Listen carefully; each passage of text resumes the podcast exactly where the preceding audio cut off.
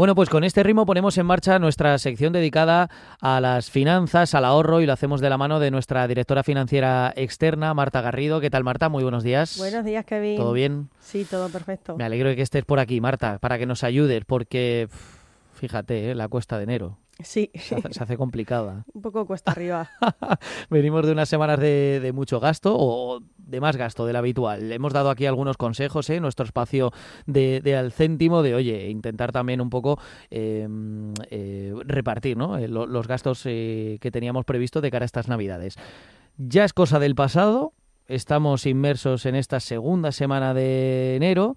¿Y qué lo que pasa? Que tenemos las rebajas, Marta. Eso es, ahora tenemos las rebajas, que esto implica también eh, nuevos gastos, o mayores gastos, porque nos dejamos llevar por, por los precios rebajados y al final con esa cuesta que tenemos acabamos comprando cosas que quizás no necesitamos. Fíjate, esa es la palabra, necesitar. Claro, es que eh, eso es lo que eh, lo primero que tenemos que tener en cuenta cuando vamos de rebajas. ¿Qué necesitamos? A partir de ahí, bueno, pues hacer un presupuesto, etcétera, etcétera. Eh, ¿Por dónde quieres arrancar, Marta? O, o, cómo lo quieres enfocar? Porque entiendo que tener rebajas en una gran cadena, en una gran marca, a tener unas rebajas o afrontar ese periodo de rebajas en un pequeño comercio no es igual. Eso es, y aquí quiero dar un poco mi apoyo al, pequeño comercio y la pequeña empresa, porque el esfuerzo que tienen que hacer los negocios pequeñitos no tiene nada que ver con el de una gran cadena. Es un esfuerzo mucho mayor porque implica conocer una serie de gastos. Sí.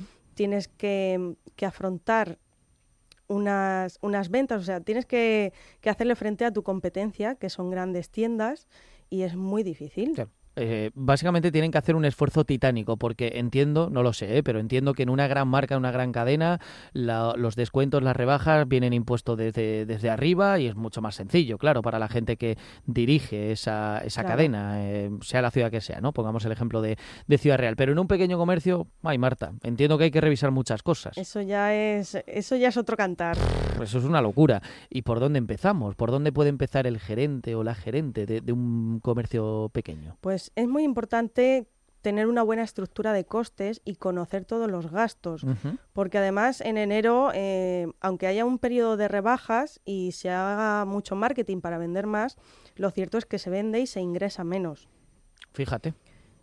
Claro, entonces hay que tener en cuenta qué gastos se pueden reducir para afrontar esta, esta reducción de ingresos. Vale. Eh, que viene muy bien, es así, ¿no? Eh, un periodo de rebajas está hecho para que a nivel corporativo pues te dé una imagen, una publicidad eh, o darte más a conocer, ¿no? Entre, entre el público en general. Pero lo que decías, apuntabas un dato muy importante.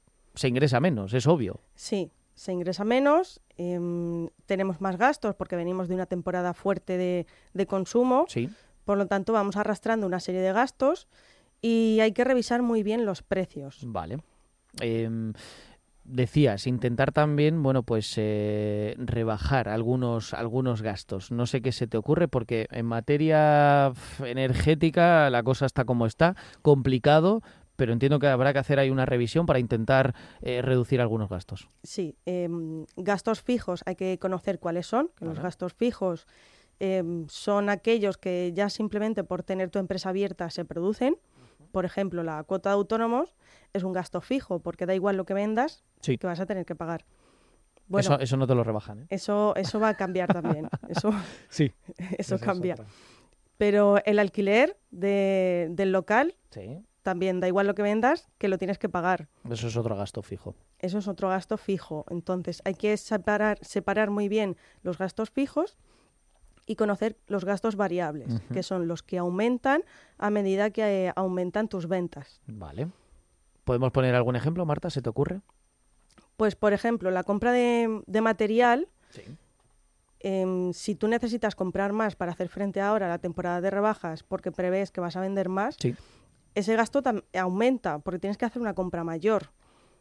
Pero el precio es lo que tienes que controlar ahí porque vas a gastar más, pero tienes que prever lo que vas a vender y lo que vas a ingresar, porque haces un descuento. Sí, sí, sí, sí.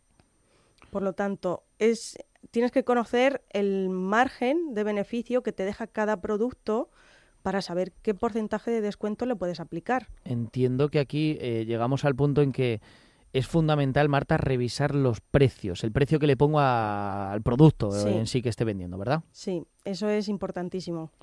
Em, ¿Cómo lo hacemos? Eh, quiero decir, porque no sé en qué porcentaje puedo, no puedo rebajar un, un, producto. Claro, estamos en periodo de rebajas, no olvidamos lo que hemos mencionado al principio. Estamos compitiendo con, con, otras marcas, con otras, con otras tiendas. Eh, ¿Dónde empiezo? ¿Por dónde empiezo con esa revisión de precios? Pues ahí tienes que ver el precio de coste, que es lo que te cuesta a ti. Pero además de, de lo que te cuesta comprar, el transporte lo que te va a costar si haces envíos a domicilio, pues eh, el embalaje que lleva, el transporte también, todo eso lo tienes que ir añadiendo al precio de venta. Y ver un poco el margen de beneficio que te queda. Claro. Entiendo. Para saber luego si el margen de beneficio es de un 20%, no puedes aplicar un descuento de un 20% también, porque entonces eh, no estás perdiendo dinero. No hay ganancia. Claro. claro. Entonces, por eso eh, es muy fácil cuando conoces el margen de beneficio es muy fácil saber qué descuento puedes aplicar. Pero a tu precio de venta sí que le tienes que, añadir los gastos de transporte, tienes que imputar gastos de transporte, de embalaje, los gastos que tiene eh, generales en el negocio. Todo eso hay que repartirlo entre las ventas. Perfecto. Espero que, em, insisto, eh, eh, pues eh, estén tomando nota nuestros nuestros oyentes, sean o no gerentes de, un negocio, pero si conocen a alguien, pues oye, estas recomendaciones y estos consejos que nos está dando Marta, pues nos vienen magníficamente bien. decía yo una cosa, Marta, que entiendo que para el pequeño comercio no es tan sencillo. Campañas de marketing o, digamos de alguna manera, aunque seas un pequeño comercio, anunciar que estás de rebaja, que a lo mejor tienes algún producto en particular, pues oye, que tiene un descuento bueno y que es una buena oportunidad para hacerse con él. Eh, claro, mm, es difícil competir con una gran marca en campañas de marketing. Pero, pero es importante, ¿no? Dar a conocer un poco los descuentos que tienes. Sí, es importante, hay que hacer un esfuerzo mayor, eh, una campaña de marketing eh, considerable, porque se te ve menos. Al ser un negocio pequeño, la visibilidad es menor. Total. Entonces, eh, ahí tienes que hacer el marketing mm, diferenciándote mucho con el valor añadido de tu negocio, que es, cierto que los pequeños comercios se caracterizan por la atención personalizada que han tenido siempre. Esa cercanía. Mm. Es una, grande, una gran cadena, no lo tiene. Total. Eh, por ahí debe empezar la. Entonces, a mí me gusta mucho resaltar que cuando hagan campañas de marketing que, que visibilicen esa, la, atención personalizada que hay y que la atención que recibes en un negocio pequeño no es igual que en uno grande. Que pongan un poco el foco ahí. Sí. Vale. Porque es un poco, claro, es lo que te diferencia, ¿no? Digamos, de, otras grandes marcas. Sí. Vale. Eh, a partir de aquí, Marta, mm, es, es, momento, yo creo, de, de poner al corriente al oyente de que tú tienes un taller eh, has puesto en marcha un taller recientemente, además, que, incide un poco en esto. Cuéntanos un poco eh, si nos puedes dar algo de info al respecto. Sí, es un taller grupal que voy a hacer el 20 de enero a través de Zoom.